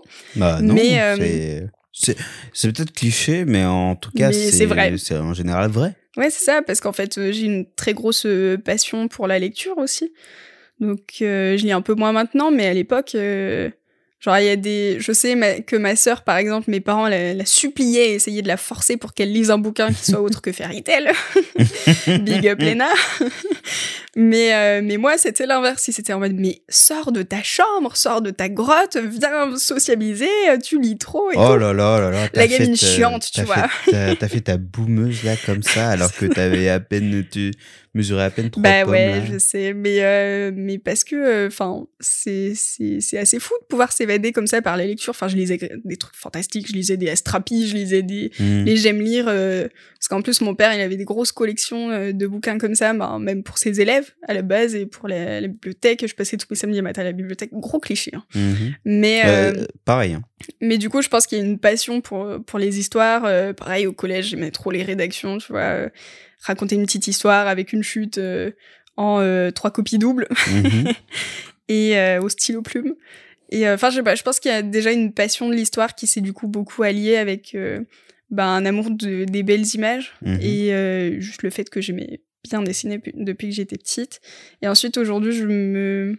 Je, je- je pense qu'il y a un besoin de d'avoir cette pratique artistique, mais d'un avec un côté utile, tu vois, avec un côté où bah, je me verrais pas faire un film sans véhiculer des valeurs qui me sont importantes. Je pourrais pas faire un film sans euh, mentionner au moins, euh, bah, je sais pas, euh, l'écologie ou le féminisme, genre euh, sauver les requins, des choses comme ça. Enfin, c'est un truc trop important pour moi et du coup. Et en fait, je trouve aussi que les films, c'est un très très bon moyen de faire passer ces valeurs parce que, contrairement, je sais pas, une, une- juste une conversation euh, ou même un cours à l'école, tu vois, euh, sur. euh, C'était quoi la, la citoyenneté ou je sais plus ce qu'on nous faisait, l'éducation civique et citoyenne. Bah la journée d'appel. Ouais, ce genre de choses où tu peux te sentir piégé, tu peux te sentir obligé, et du coup, t'es pas trop réceptif à ce qu'on peut te dire à ce moment-là. Je trouve que, sans parler de, de lavage de cerveau, mais Mhm. ça peut t'amener à, à considérer déjà des points de vue différents des tiens, de par les personnages, et que ça peut, euh, ouais, juste te t'amener à peut-être à t'intéresser à, à des causes, euh, t'amener à juste, juste à réfléchir, tu vois, Mhm. et, et à penser un peu hors de ta petite vie habituelle. Et euh, enfin, je, ouais, je trouve que les films, c'est un très bon moyen de, de faire ça en douceur. De pas forcer les gens, parce que juste ça marche pas si tu forces les gens, juste de, le, de leur faire aussi en leur, en leur faisant plaisir, quoi. Enfin, ils, ils voient un film cool où ils sont investis dans l'histoire, avec le personnage, avec qu'est-ce qui va se passer, oh là là, euh, cette quête de fou. Et, euh, et après, euh, je sais pas, peut-être qu'en fait, tu vas avoir un, un personnage un peu anti-héros euh, qui a des valeurs très opposées aux tiennes, et du coup, tu te dis, ah, ça me choque un peu ce qu'il fait, Mm. et pourquoi, et... ou même si on en revient au décor, bah, Nausicaa, par exemple, faut que j'arrête de citer des films. Mais non, non. mais parce que c'est les plus faciles, tu vois, c'est les le plus, plus connus c'est le plus accessible, c'est le plus Ouais. populaire, et puis surtout, c'est le plus parlant. C'est ça, c'est les plus faciles pour les exemples parce qu'il y a beaucoup de gens qui les connaissent. Mais euh, Nausicaa, bah, ou même Princesse Mononoke, quand, quand tu vois une super jolie forêt, super jolie nature avec des animaux trop mimi, euh, des euh, les les kakemo là, comment ils s'appellent les, Les- petits les petits euh, Ouais, créatures de la ah, forêt mais la en blanche plus, on- en avec plus- trois yeux. On l'a vu il y a pas longtemps euh, Ouais. avec Louise, mais c'est. Enfin bref, quand tu t'attaches à ces Mm. paysages et à ces créatures et que d'un coup bah tu les vois tous euh, mourir et dépérir, Mais en même temps, c'est trop en- intéressant. alors en tant que en, en tant qu'enfant, tu t'en rends pas compte. Mais le truc, c'est que d'un côté, dans euh, bah c'est marrant qu'on parle de Mononoke parce que euh, C'est le meilleur film là-dessus, aussi il y, a, il y a pas longtemps Mm. parce que t'as un conflit d'intérêts dans génial. lequel tu c'est difficile. Mm. Enfin, moi, je trouve que en soi, avec notre point de vue de maintenant, euh, dans notre société actuelle, euh, qu'il est difficile, en fait, en gros, de bien prendre parti Mm. parce que les chaque point se valent. D'un côté, en fait, en gros, t'as un leadership mené Mm. par une femme, euh, euh, comment dire, euh, charismatique, en même temps juste et en même Ouais. temps euh, ambitieuse, et qui est- Mm. c'est euh, du coup une- un antagoniste qu'on voit très rarement dans des films aussi. Mm. Euh, déjà, premièrement. Et Mononoke, ça date de... Ouais. Voilà. Euh, Et d'un autre côté, tu as La l'écologie, la, nature, la préservation de, de, de, de, de, la, de, Mm. de, de, de, bah, de la nature et de tout son spiritisme aussi. Euh, parce que tu as, ouais, as l'avancée de l'âge moderne et en même temps, tu as la préservation Mm. euh, spirituelle de la nature. Et en même temps, d'un côté aussi, c'est compréhensible et d'un autre côté, c'est, tu vois, genre, c'est très compliqué de, Mm. de se dire, OK, dans quel camp je suis. Et bref, aparté. Ouais. Non, mais, mais je suis très d'accord, mais Princesse Mononoke, il est génial là-dessus où, en fait, tout le monde a ses bonnes raisons Mm. et tu peux condamner personne, en fait, parce que bah, la nature, logique qu'elle ait pas envie d'être détruite et, euh, et que toutes ces créatures disparaissent. Et en même temps, bah, Dame Eboshi, du coup, Oui, la, oui, Dame Eboshi. la leader de la fou ville, c'est c'est la seule leader euh, déjà euh, femme euh, qu'on voit euh, enfin c'est pas la seule mais en tout cas dans ce film bah, c'est la seule parce qu'on voit pas d'autres villes mais tu vois rarement déjà des leaders femmes dans ce genre de film. Et ensuite en fait tu comprends qu'elle a quand même récupéré tous les parias Mm, dont personne ne veut dans les autres sociétés. Elle a récupéré les lépreux elle a récupéré les anciennes prostituées elle leur a offert une nouvelle vie et tout T'es en mode, dans un autre contexte, cette meuf, elle serait parfaite. Bah oui, de ouf. Parce que en plus, elle se bat, mais corps et âme pour, euh, pour ces, ces personnes. Et en fait, c'est juste que t'as un conflit d'intérêts où, où ça escalade bah, dans les extrêmes très vite euh, et dans la violence très très vite. Et bah, c'est un très bon film, justement, pour se poser ces questions de valeur, de point de vue, de, de juste apprendre à trouver l'équilibre euh, dans nos sociétés où, en fait, on a. On bascule souvent beaucoup d'un extrême à l'autre avant de trouver le bon entre-deux et voilà, juste se remettre en question, être dans d'autres baskets et, et envisager d'autres d'autres raisons, d'autres points de vue. Et c'est bien les méchants bien construits comme ça, parce que justement, euh, plus qu'un méchant euh, juste euh, noir et blanc, tu comprends ses motivations.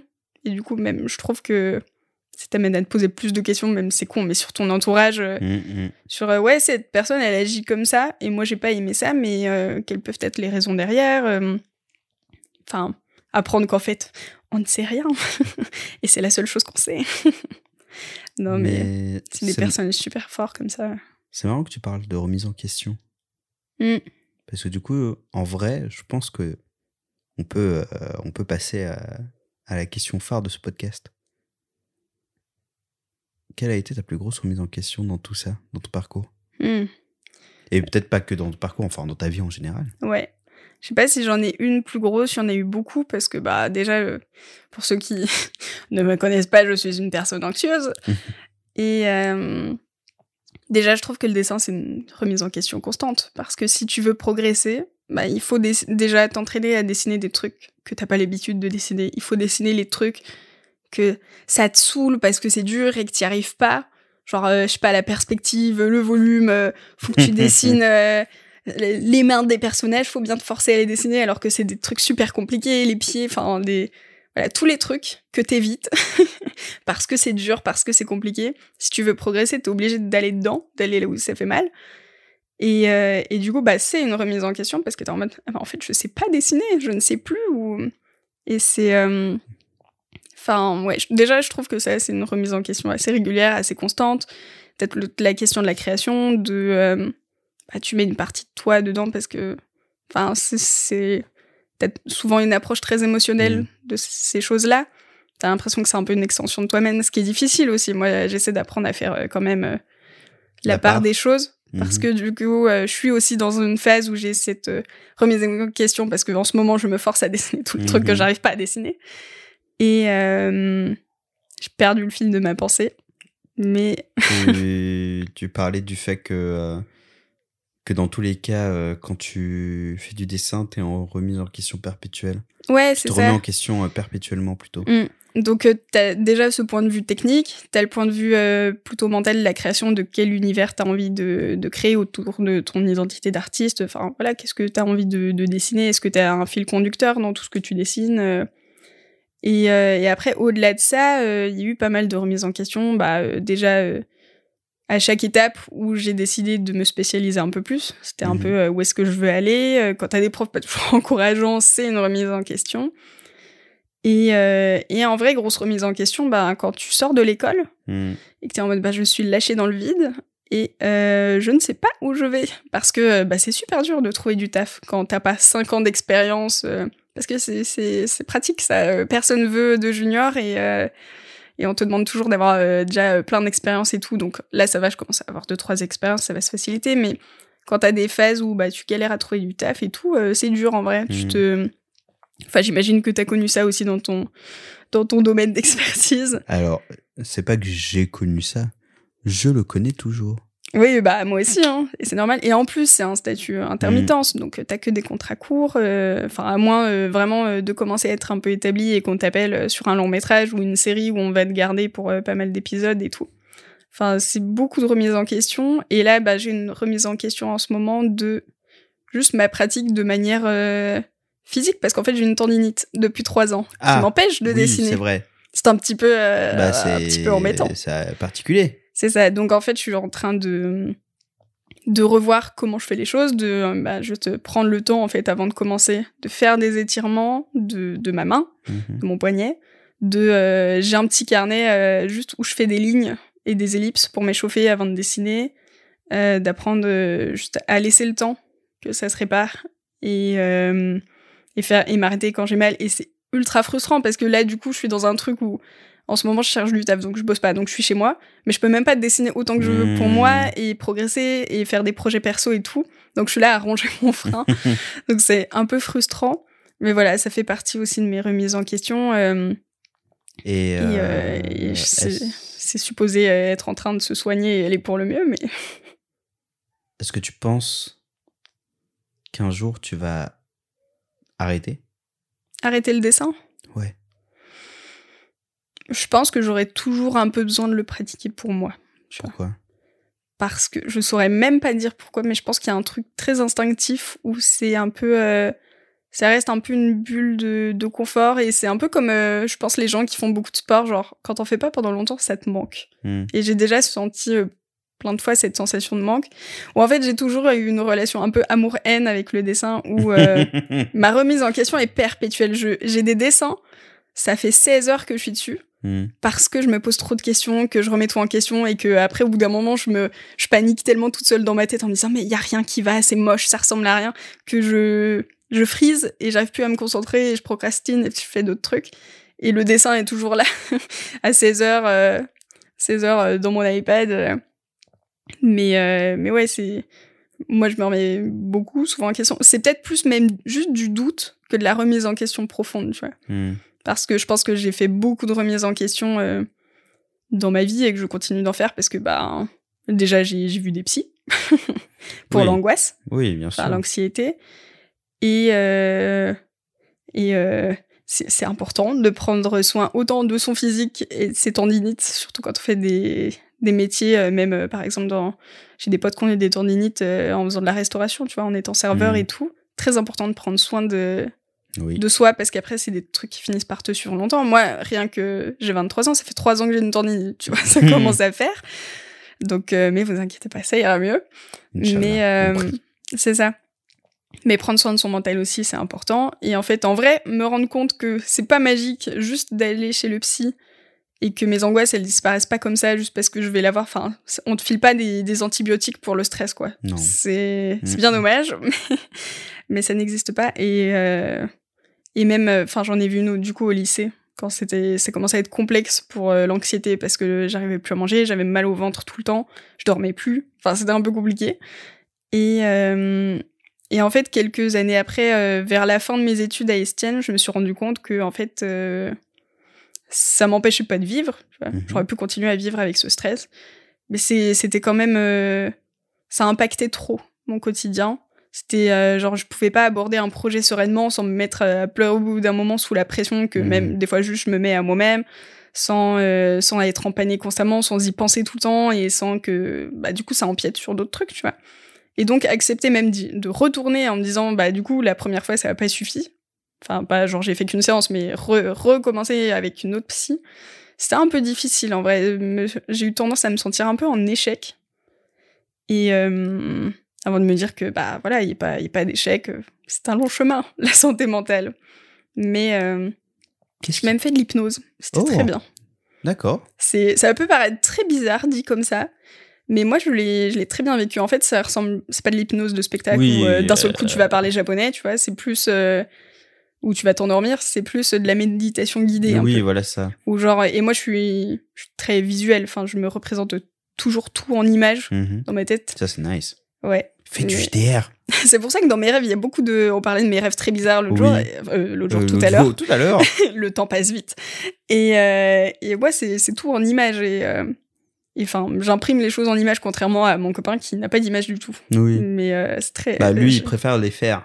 C'est ça. Eh oui, euh, euh, pour ceux qui ne et en même temps je en profite pour faire la pub La évidemment. pub de son épisode. Bah oui, exactement, car c'est Wilton Rosemont, euh, magnifique, incroyable, le bro des bros. Bah ouais. ouais. Et euh, donc, euh, je sais plus pourquoi je disais. Oui, du coup, la méditation guidée, en fait, euh, elle te fait imaginer certaines situations qui sont supposées chatouiller ton cerveau et te faire Hmm. relâcher un peu la pression et tout. Et moi, ça m'aidait bien. En vrai, même pour m'endormir, enfin, ça marche vachement bien. C'est juste, tu mets ces trucs-là en fond et, et tu t'endors avec. C'est très bien. Voilà. Mais moi j'ai une question. Ouais. Qu'est-ce qui t'effraie? À ce point Euh, pas être à la hauteur, globalement. Pourquoi? Parce À que, cause des euh, profs que tu as eu pendant ton dans, dans ton parcours ah, scolaire. faut que j'arrête de leur donner autant de crédit à eux. Mais en même Mais- temps, euh, en même temps, en même temps, euh, ils m'ont impacté et ça m'a poursuivi euh, longtemps. Et euh, enfin, je sais pas, je pense qu'il y a un petit syndrome aussi de la bonne élève, tu vois, où moi j'ai et même peut-être de l'éducation euh, fille, tu vois, parce que j'ai vu d'ailleurs euh, il y a pas longtemps euh, une scientifique qui disait qu'il y avait une étude qui avait été menée euh, avec euh, des, des enfants et qu'il leur avait donné des yaourts euh, dégueux parce qu'ils avaient mis du sel dedans et tout. Et il leur avait demandé de passer devant une caméra et de faire Hum, il est bon le yaourt. Et en fait, euh, la plupart des petits garçons euh, faisaient Ah, bah, c'est pas bon. Et la plupart des petites filles disaient Hum, c'est bon. Parce Ouais. que t'as ce côté où. Eh oui. Voilà. Alors, est-ce que je vais trop loin dans l'analyse de ma vie mais non. Je ne sais pas. Alors oui, oui et non, tout simplement parce que quelque part aussi il faut, enfin, euh, faut pas le nier et il faut le dire effectivement. Euh, c'est sûr que déjà dans les deux cas, que ce soit euh, garçon ou fille, Mm. l'éducation euh, générationnelle apportée par les générations précédentes sont soit sont soit très cool, soit hasardeuses, soit Mm. chaotiques. Euh, parce que euh, ces générations-là ont eu une éducation générationnelle précédente euh, Mm. encore plus désastreuse et euh, le patriarcat, euh, la misogynie, la euh, tout ce que tu veux, Hmm. de, enfin bref, tout ce qui est toxique, bref, dans l'éducation d'un enfant ou dans son développement, surtout du coup chez bah, chez les femmes, tu vois aussi, Ouais. bah tu vois, Mm. c'est justement c'est ce que tu dis, c'est que en soi, enfin rien que ton exemple est très parlant. C'est Mm. euh, les garçons seront beaucoup plus honnêtes parce que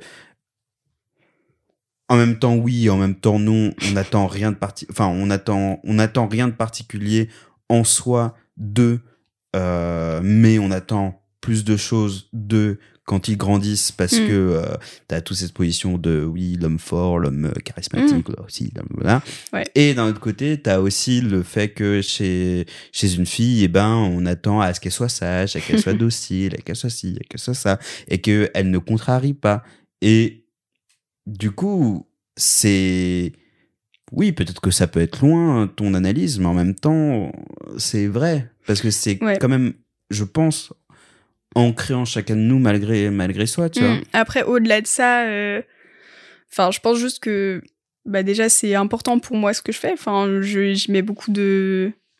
Enfin, c'est. Comment dire bah, C'est c'est une passion, c'est quelque chose que j'aime beaucoup faire, c'est quelque chose qui me tient à cœur. Mhm. Donc, j'ai envie de bien faire, j'ai envie d'évoluer dans ce milieu qui me plaît. J'ai envie. euh, Et parfois, j'ai peur, tu vois, d'être à la traîne aussi. Parce que, bah, du coup, avec ma tendinite, j'avance pas aussi vite que j'aimerais. Je peux pas autant dessiner, autant progresser que je voudrais. Et bah trouver du taf, c'est pas toujours facile non plus. Et je vois mes potes en école et je me dis ah peut-être que j'aurais dû aller en école, tu vois, peut-être que peut-être qu'ils vont progresser plus vite et tout. Mhm. Et au final, c'est c'est bête parce que bah si ça se trouve d'ici je sais pas même 10 ans, euh, il y aura plus aucune différence ou ça ça n'aura plus aucune importance et, euh, et on aura tous fait notre chemin d'une manière euh, personnelle et différente. c'est compli c'est compliqué c'est compliqué de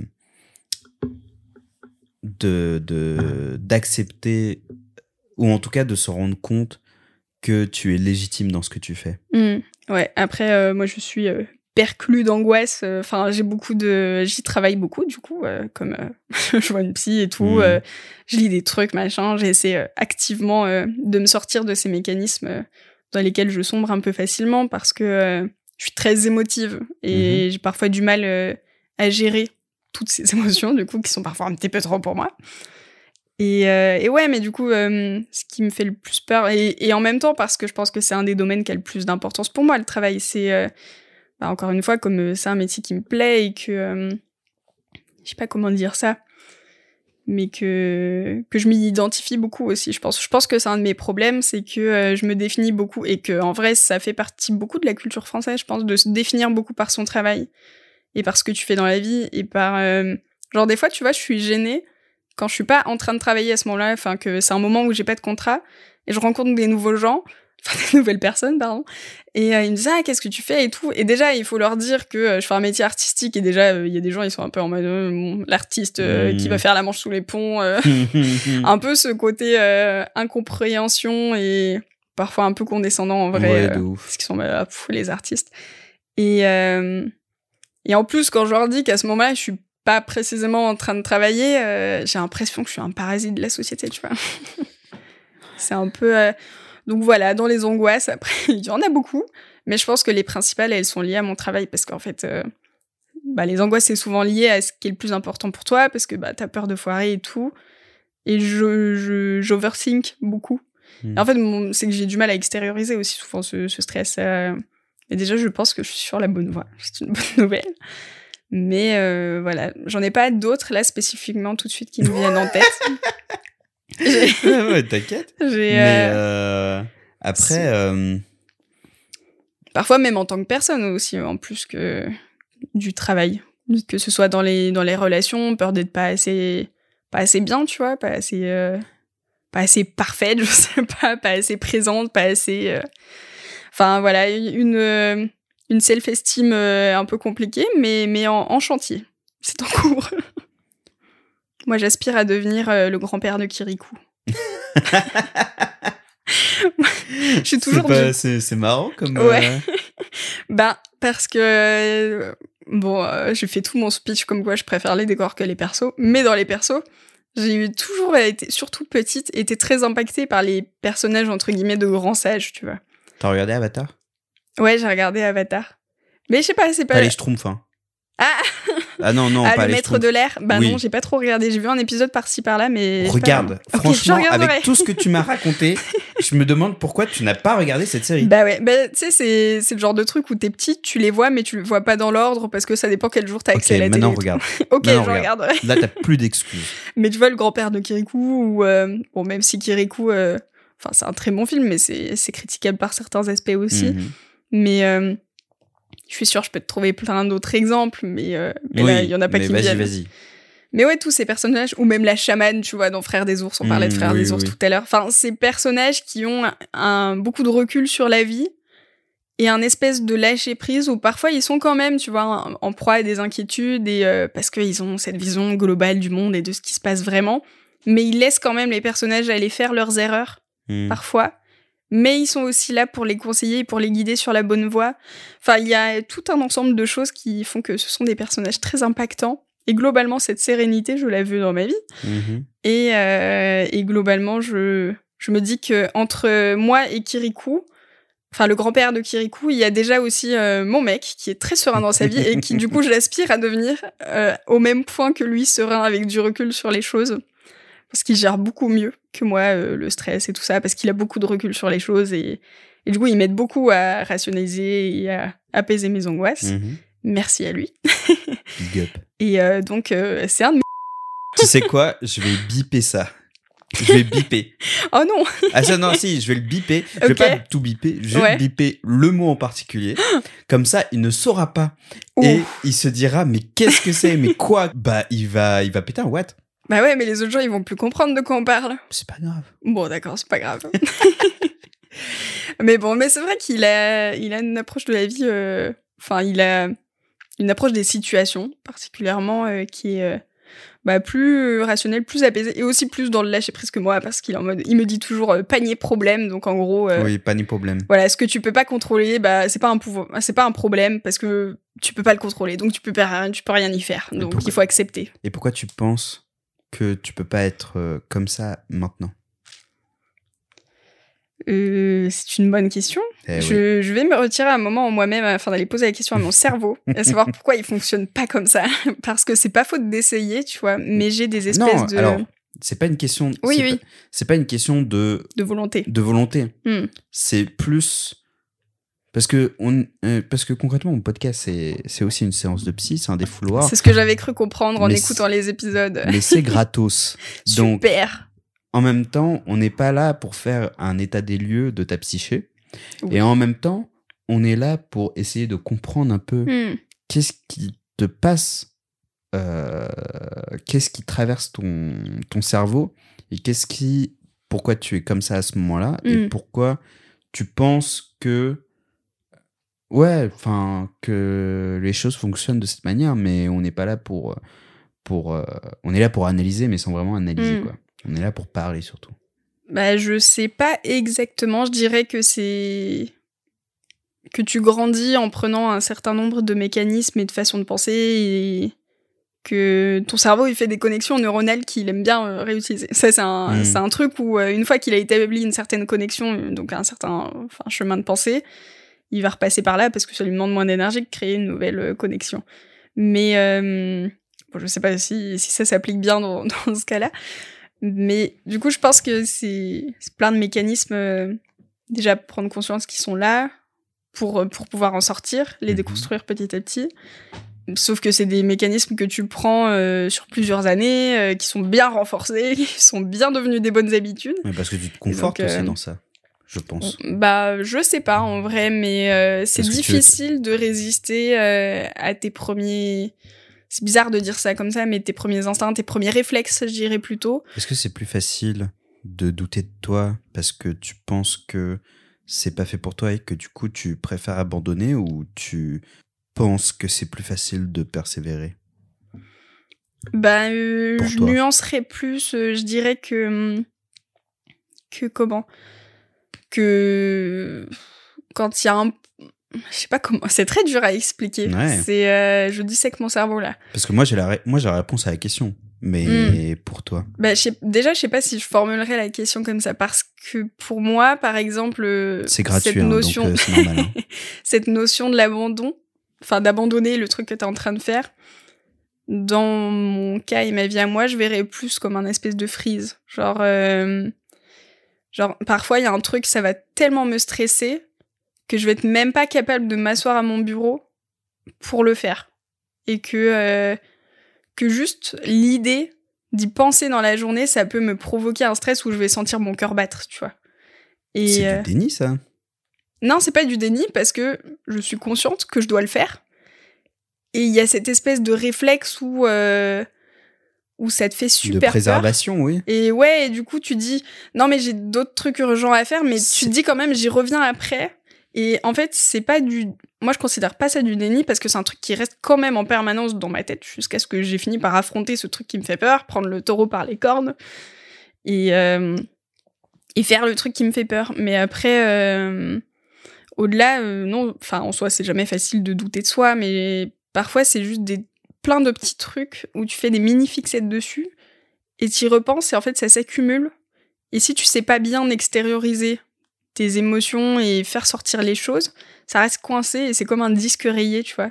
Et t'es un peu en boucle dessus, même quand tu, tu fais tout pour te changer les idées. Et euh, parfois, c'est un peu, euh, un peu compliqué. Donc, ben, comme je travaille dessus, j'essaie au fur et à mesure, comme je peux, d'adapter mon attitude face à ces réponses de mon cerveau. Maintenant, de plus en plus, ce que je faisais moins avant, c'est s'il y a un truc qui me stresse, j'essaie de le faire le plus vite possible. Mmh. Et parfois, c'est pas possible. Parfois, juste, j'ai des ouais, c'est très dramatique d'appeler ça des rechutes, mais euh, parfois je vais me sentir plus légère et mieux pendant euh, genre un mois où euh, tout ce qu'on m'a, ce que mes proches me matraquent en mode, mais si t'inquiète pas, tu vas y arriver, ça, tu vas finir par trouver du taf, ça se passe bien, ce que tu fais c'est bien, mais si t'inquiète pas, ça finit par rentrer dans mon cerveau. Merci à eux d'avoir la patience de, ré- de persévérer autant. Oui. Donc il va y avoir euh, par exemple ce mois où d'un coup ça va mieux et d'un coup je retombe pendant euh, je vais retomber pendant deux semaines où euh, je sais pas il y a un dessin ou un truc qui va me stresser ou alors j'ai croisé quelqu'un euh, qui a des projets de vie vachement plus enthousiasmants que le mien qui est plus avancé euh, dans ce domaine-là euh, j'ai- qui juste c'est débile mais dessine mieux que moi et je vais me comparer et je vais me dire ah merde et euh, et moi j'en fais pas assez et tout et donc euh, je vais réfléchir et paf je suis partie en Mhm. boucle et là, par exemple, c'est pas un truc sur lequel tu peux agir concrètement. Bon, cette personne elle est plus avancée dans sa vie, euh, dans le sens que toi tu voudrais avancer aussi. Bah, tu peux rien faire. tu peux juste bah, dessiner de ton côté, ou tu peux pas, parce que t'as une tendinite. Mais tu vois, il y a des choses, des fois, juste, euh, tu peux rien y faire, et du coup, ce genre de choses, j'ai du mal à, à laisser, euh, à laisser partir. J'ai du mal à, à lâcher prise, juste, là-dessus. Et donc, euh, donc, je lis des livres écrits par des neurologues. pour essayer. Il s'appelle Evans ou un truc comme ça, euh, celui que je suis en train de lire. Je me rappelle plus. C'est mon copain qui me l'a offert. Je ne sais pas comment l'interpréter, mais, mais j'apprécie quand même le geste. Et donc, c'est un truc. euh, en plus, le nom, il est bateau. euh, c'est genre euh, à l'écoute de ma voix intérieure, un truc comme ça. Mais c'est un bouquin intéressant parce que moi, les trucs de développement personnel, euh, j'en ai mangé. euh, Hmm. J'en peux plus. Ils racontent toujours les mêmes choses et c'est toujours basé sur à peu près rien. Ou dans le meilleur des cas, leur propre expérience. Après, je crache pas sur tout. Il y a quand même des choses bien. Et genre, bah, ce bouquin en particulier, il est, il est assez intéressant aussi. Il pourrait être un peu plus facile, et un peu plus digeste à lire et un peu plus intéressant parce qu'il met quand même beaucoup d'exemples. Mais c'est un neurologue qui parle du coup des expériences qu'il a pu mener et des études qu'il a pu mener sur des gens. Et le sujet principal, c'est le bavardage interne. Hmm. Bon, après, il y a des gens, il y a le débat en mode est-ce que toi, t'as une petite voix dans ta tête qui dit les choses ou pas? Mais euh, sur ce côté où, euh, bah, tu te parles quand même, euh, pour la plupart des gens, beaucoup, euh, même sans t'en rendre compte, même inconsciemment dans ta tête. Tu as des fils de pensée euh, constamment, tu passes un peu du coq à l'âne peut-être, mais euh, enfin, c'est un flux constant. Et parfois, en fait, il va suffire d'une seule pensée un peu négative, genre, je sais pas, t'as marché dans une flaque d'eau, un truc bête, tu vois, et t'es en mode, ah ouais, euh, mince, bah du coup, ma chaussette, elle est mouillée, et oh, c'est inconfortable, et oh, de toute façon, en fait, c'est une journée de merde. Et en fait, une seule petite pensée, comme ça, ça peut enclencher tout un cercle vicieux où, en fait, tu vas partir dans une rumination. Et, euh, en fait, il étudie tout ce système-là, quoi, de, de comment on se parle en interne, comment ça peut affecter notre santé mentale, notre santé physique aussi. Et il donne deux, trois clés euh, de, pour, euh, pour aider ça, euh, qui sont ressorties de, de ces expériences, du coup. Et donc, euh, donc c'est assez intéressant parce que euh, moi, pour y, y accrocher un peu de crédit, il faut qu'il y ait un Mm. minimum de science derrière. Bah oui. Et donc, c'est assez intéressant. Après, ça parle ou ça, par- ça parle pas aux gens, mais, mais voilà. Parfois, c'est pas mal. Et j'ai envie de finir sur une dernière question, euh, parce qu'on est quand même à 1h34 d'enregistrement. C'est très très Bon courage pour le montage. Euh, C'est pas compliqué. Ce sera pas compliqué. Je laisse le truc filer. Hmm. Euh, la question, une question que j'aime beaucoup euh, poser en ce moment, c'est surtout toi qui t'imagines bien les choses. dans ta tête. Tu te fais face à ton toi d'il y a dix ans. Tu te fais référence à mon rêve euh, que j'ai fait l'autre fois là Pas du tout, mais tu peux y trouver du sens. Si je me retrouve face à mon moi d'il y a 10 ans, qu'est-ce que je lui dis? Ou qu'est-ce qu'il me dit? Ben justement, est-ce que tu lui dis quelque chose? Hmm, Bah, je pense que la, la moi de. Attends, il y a tu- 10 ans, j'avais 13 ans. Mhm. Donc, je pense. T'en étais où dans ta vie? Bah, j'étais au collège, Mhm. théoriquement.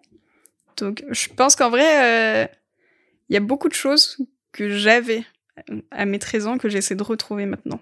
Ah ouais? Parce que, euh, par exemple, quand j'avais 13 ans, j'étais encore plein dans mes périodes où je lisais énormément. Et c'est un truc que j'ai perdu après en arrivant euh, au lycée. Bah déjà, comme j'étais à l'internat, qu'on était 5 par chambre, euh, pas énormément d'intimité. Et donc, euh, pouvoir te mettre dans ta bulle et, euh, et lire ne serait-ce qu'un chapitre sans que personne ne vienne t'interrompre, tu vois, ou qu'il y ait du Mhm. bruit autour de toi et tout, pas facile. Et donc, en fait, progressivement, c'est un truc que j'ai perdu un peu. Et euh, après, pendant les études, euh, j'ai jamais complètement arrêté de lire, tu vois. euh, moi, même si je lis pas des gros romans et tout, enfin, genre, ça m'arrive d'en lire, hein, mais je lis beaucoup de, de romans graphiques aussi, ça j'adore et tout. Mais, mais retrouver la même, le même rythme, la même. Manger autant de livres par mois, tu vois, les dévorer autant, parce que je lisais genre euh, plus de 8 bouquins par Ah, je crois semaine. que c'est ça, c'est l'appétence. Bah, la pétence, c'est plus quand t'es. Euh, t'as, t'as des qualités pour quelque chose. Enfin, Ah oui. T'as une appétence pour les maths, genre t'es fort en maths et t'as la bonne Mmh, manière de réfléchir. d'accord. Ce que je n'ai pas. Mais, mais ouais, il y a des trucs comme ça où bah maintenant euh, je suis dans le processus de, de plus me remettre à lire et tout. reprendre. D'ailleurs, c'est pas ma lecture la plus culturelle de l'année, mais j'ai, lu Eragon euh, l'été dernier parce que tout le monde m'avait dit Oh. que j'étais passée à côté d'un truc monumental parce que je l'avais En- jamais lu. En vrai. Eragon, c'est très stylé. hein. Ouais. Les bouquins, Bah, j'ai adoré, hein. j'ai dévoré en un mois et demi les trois. euh, Bravo. Merci. Bah là, vraiment, j'y ai pas. En fait, j'ai ce truc où, une fois que j'ai retrouvé vraiment le goût de lire, bah je lis trop. Enfin, trop, ne tout est le- relatif, Ne regarde jamais le film. ah ouais, bah il paraît qu'il est nul. Mais je crois qu'ils vont en sortir un nouveau, non? Ah. Non, c'est un bouquin. Ils vont sortir un nouveau bouquin sur Ah. Murtag. Oh, et sinon, je suis en train de lire Dune. Mais, euh, mais en dehors de ça, à l'époque aussi, bah, c'est une époque où je m'étais pas encore professionnalisée dans le dessin et donc euh, je dessinais vraiment pour moi. Et je pense qu'il y avait plus de plaisir quelque part aussi. Tu penses que t'as perdu le plaisir de dessiner? Il y a des phases où clairement j'ai perdu le plaisir de dessiner déjà quand j'étais euh, au lycée et qu'on s'est retrouvé à faire plus du design et tout et c'était la première fois que je me retrouvais vraiment avec des gens qui dessinaient donc euh, un peu tu passes un peu de la seule meuf du collège qui dessine ou des qui fait partie des des trois quatre seules Parce que personnes qui dessinent à plein de gens qui l'exclusivité. dessinent. non pas parce que j'ai perdu l'exclusivité parce que là j'ai commencé à me comparer en termes de Hmm. niveau et tout et de qualité de dessin ce qui est débile parce que tout le monde fait des choses très différentes tout le monde a un parcours très différent euh, et euh, Ouais, mais c'est marrant de voir, de, de voir que t'es pas le seul dans ton, ouais, dans, dans, ouais ça dans ta bizarre niche. quoi. Ça fait très bizarre. Ouais. C'est c'est une première ouverture au monde, je trouve. Ah oui, non mais clairement, enfin tu te rends compte que t'es pas le seul dans ton domaine et que t'es loin d'être le meilleur, que t'es même peut-être le pire. Et euh...